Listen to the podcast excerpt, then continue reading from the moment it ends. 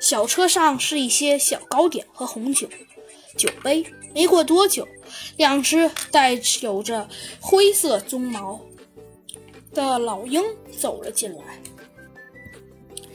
他们呢，看见搞怪虎，搞怪虎当然也看见了他们，马上伸手示意：“来了，那么请坐吧。”说完，走向小推车，倒了些红酒给他们。一只看上去稍稍大一点的老鹰不安地挪了挪身子，开口道：“大人有什么事儿吗？”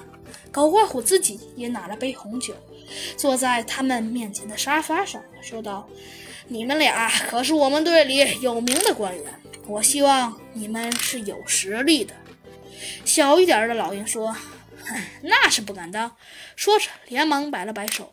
搞怪虎摇了摇酒杯里的红酒，红红酒酒杯里的液体啊也随之晃动起来。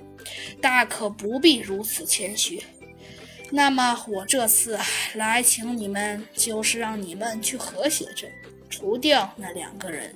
说着，他小口抿了一杯红酒，从衣袋里掏出了两张照片。照片上是一只穿着警服的猴子和一只半熊半机械的熊。这是